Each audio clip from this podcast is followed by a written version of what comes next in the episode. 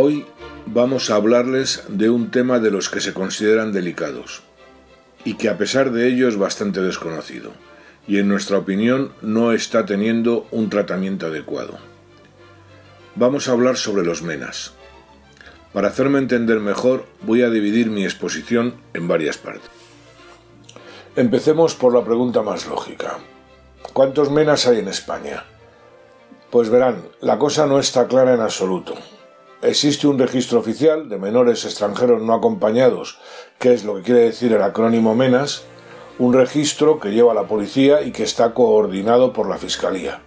Según dicho registro, había 12.417 menas en diciembre de 2019, mientras que en octubre de 2020 había 9.283.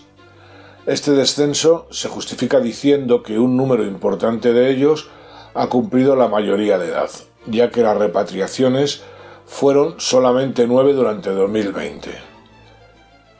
Eso nos lleva a deducir que no se incorporaron más menas durante el 2020 o que el número de los que se incorporaron fue mínimo. Esto último parece contradecir la apreciación que todos tenemos en cuanto al aumento de su número. Vamos a comparar estos datos con otras fuentes. Cada comunidad autónoma lleva un registro de los menas que tutela, ya que esta función es competencia suya. Pues bien, si se suma el total que tiene el registro de cada comunidad, la cifra resulta mayor. Pero no acaban aquí las discrepancias. Según dijo el defensor del pueblo en un informe del 2020, no se sabe realmente el número de menas, ya que todas las cantidades que ha recogido en su estudio son contradictorias. Eso si no nos preocupamos de la fiabilidad de las pruebas que se les realiza para determinar la edad que tienen. Resumiendo, no sabemos el número de menas que hay en España y ello es debido, entre otras cosas, a que los menas que están en casas de acogida pueden moverse libremente, no están confinados en los centros y pueden entrar y salir e incluso irse de España. Podemos intuir el crecimiento que ha habido si, por ejemplo, vemos el incremento del número de casas de acogidas. Pongamos el caso de la Comunidad de Madrid. Según datos de la Consejería de Políticas Sociales, hasta el año 2018 había un solo centro de acogida, el Centro de Adaptación Cultural y Social Manzanares. Desde entonces se han abierto nueve centros más y se están buscando nuevas ubicaciones. Podemos deducir entonces que el número ha crecido de un modo importante. Según algunas fuentes, siendo conservadores, el número estaría entre 20 y 25 mil. Hay que tener en cuenta que según sus características, los menas pueden tener diversos tipos de tutela, y son los de las casas de acogida los que llaman nuestra atención. Pero ¿quiénes son estos menas de las casas de acogida?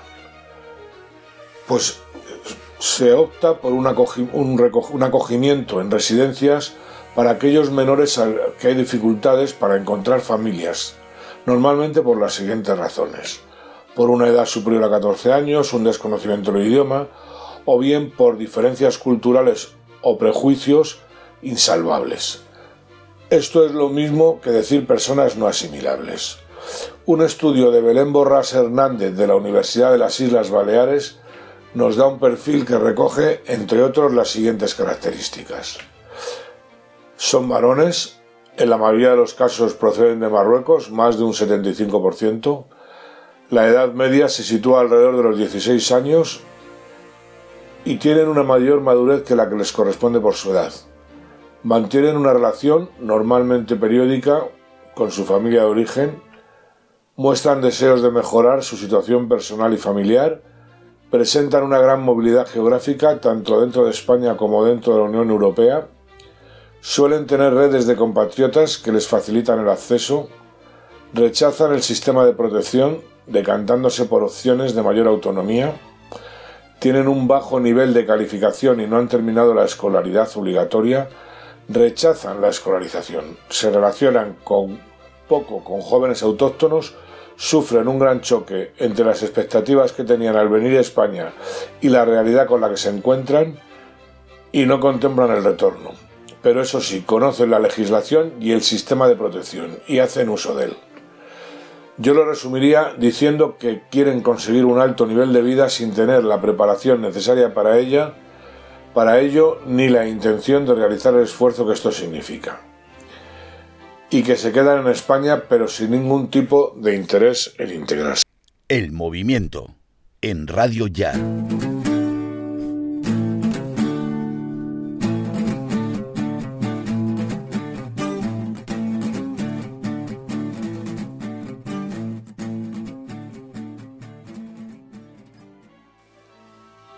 En esta segunda parte vamos a echar un vistazo al origen de estos menas.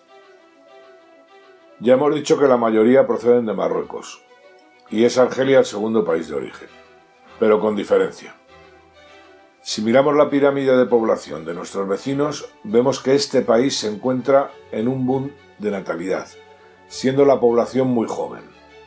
Sobre un total de unos 36 millones de habitantes, el 10% aproximadamente tienen entre 14 y 20 años, y la tasa de desempleo entre ellos es superior al 20%. El nivel de atención y escolarización es mínimo, siendo normales las familias muy numerosas.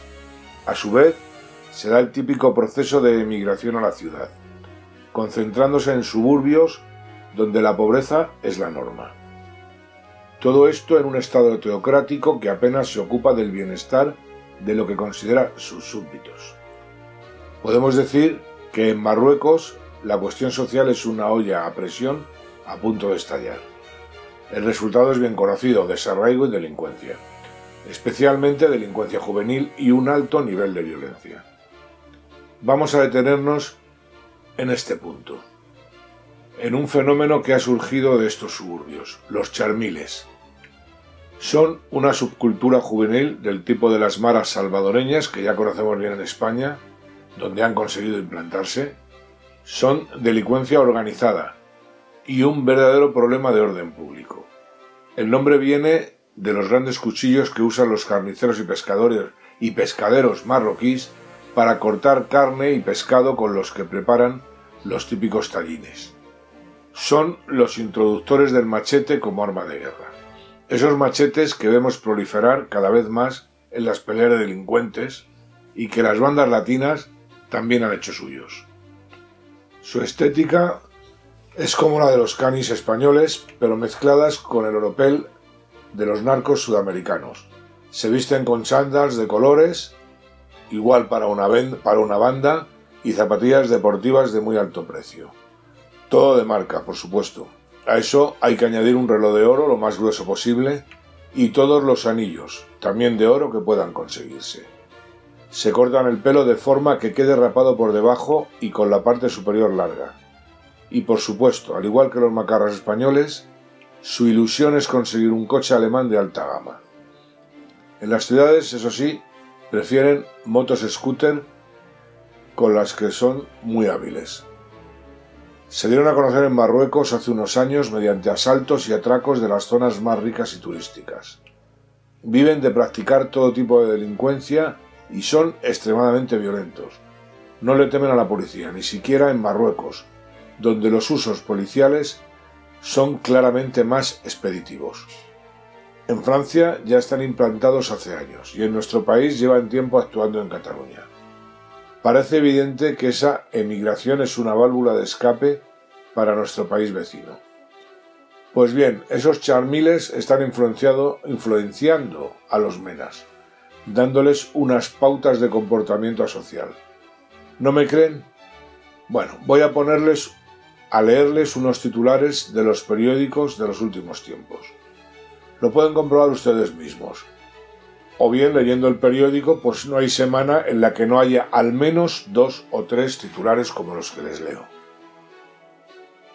Dos menores estrangulan a una mujer para robarle el móvil en un túnel de Batán. Me dejaron inconsciente. Los autores, de origen magrebí, asfixiaron a su víctima hasta dejarla inconsciente por medio de la técnica del mataleón. Brutal agresión de tres menas a un joven que se negó a darles un cigarro en Hortaleza. Tres menores intentan estrangular a un hombre en Madrid Río, tras pedirle dinero y tabaco. Los autores, ataviados con mascarillas y con acento marroquí, le atacaron de noche mediante la técnica del mataleón. Una batalla entre menas y ocupas en Tarragona acaba con el incendio de un piso ocupado. una veintena de mataleones y más de diez robos a navaja en la casa de campo. Vigilantes de seguridad y revisores son agredidos por menas en Cataluña. El conflicto con los menas llega a campamento. Nueva agresión a una mujer de 72 años para robarla, según han denunciado los vecinos. Crece en un 611% los delitos en casa de campo y la policía lo atribuye a la apertura de un centro de menas. Dos jóvenes magrebíes roban en Batán a una mujer 800 euros con la llave del mataleón y le pegan tras pisotear su audífono. En el barrio Las Rosas, en Madrid, cuatro menas apalean con palos y piedras a dos jóvenes españoles, de los cuales uno cae inconsciente. Trabajar con los menas de casa de campo. Hay días que es un infierno. Un ex empleado relata las peleas entre ellos por controlar el centro. Empleado de seguridad en Renfe dice que todos los días hay un incidente con menas. La Policía Nacional detiene a cuatro menas y a dos jóvenes cuando robaban en una churrería de San Blas. Un centro de menas de Madrid desde dentro. Ensayos para robar por el mataleón y ocultación de delitos a la policía. Un grupo de extrabajadores del centro de, de menores extranjeros no acompañados de la casa de campo ha contado por primera vez lo que ocurre dentro de las paredes del recinto. Dos menores acosan sexualmente a una joven que corría por la casa de campo al grito de Alá es grande. Y podría seguir, pero ustedes pueden leerlo en la prensa. No tienen que buscar mucho, como les digo. El movimiento en Radio Ya.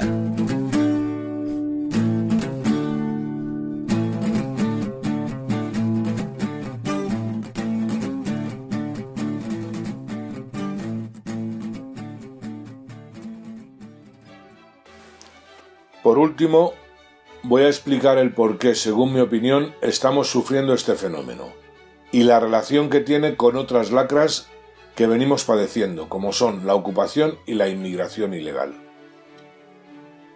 Para ello les recomiendo en primer lugar que escuchen atentamente el análisis que hace nuestro compañero Alberto Vázquez de las cuentas de la Fundación Diagrama, gestora del Centro de Menas de la Casa de Campo de Madrid podrán darse cuenta de la cantidad de dinero que mueven estos organismos. En este programa somos acérrimos defensores de la participación de los ciudadanos en la gestión de la cosa pública, pero no somos defensores de mantener o incluso generar problemas para que ONGs que normalmente no representan a ciudadanos sino a intereses de otro tipo usen el dinero público, o sea, nuestro dinero. Luchamos y lucharemos contra esa falsa moral generadora de unos chiringuitos que alguien, con ganas de crear confusión, llamó el tercer sector de la economía y que no dejan de ser resultados de una utilización espuria de los dineros de todos. Por otro lado, se viene observando últimamente la participación de estos menas en manifestaciones de grupos radicales y violentos de extrema izquierda, como son los antifas. Quiero decir que parece que hay una utilización clara de estos grupos de inmigrantes por parte de bandas políticas y a saber de qué tipo de intereses, probablemente inconfesables. Como muestra, valga el botón catalán, donde hemos visto a estos sujetos saqueando tiendas, siempre de marca, e incluso vendiendo el Wallapop, en Wallapop el producto de sus pillajes. También les vimos en Madrid de los saqueos del centro y amenazando junto a los antifas a la gente que protestaba en las caceroladas contra el gobierno al final del confinamiento decretado con la excusa de la pandemia del COVID-19. De todo esto hay pruebas gráficas. Tengo el convencimiento de que hay un continuo entre determinadas políticas globalistas, negocios mafiosos e intereses políticos y económicos. ¿Se acuerdan del Open Arms? Ese barco que recoge inmigrantes ilegales a traficantes de personas diciendo que lo rescataba en alta mar cuando en realidad era junto a la costa argelina o Libia, para luego traerlos a Europa. Barco que les recuerdo es financiado con nuestros impuestos, con nuestro dinero y que se utiliza por la ONG Proactiva Open Arms, organización fundada en 2015 por George Soros. Entre la inmigración ilegal, la ocupación, los menas y ese tercer sector de ONGs hay unos intereses comunes que son como una sanguijuela en el cuerpo de nuestra sociedad. Los negocios son millonarios, como ocurre en el caso de la ocupación, de la que hablaremos en algún programa en el futuro.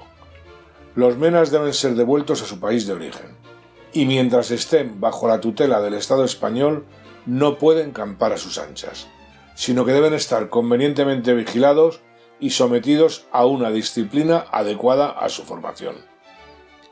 Y cuando les digan que no se pueden devolver por los convenios internacionales suscritos por España, no se lo crean. Los convenios internacionales hablan de proteger a los menores, y de hecho existe un acuerdo del 2007 entre Marruecos y nuestro país que trata concretamente de la repatriación de estos menores. Les ha hablado Enrique Jesús Ortiz.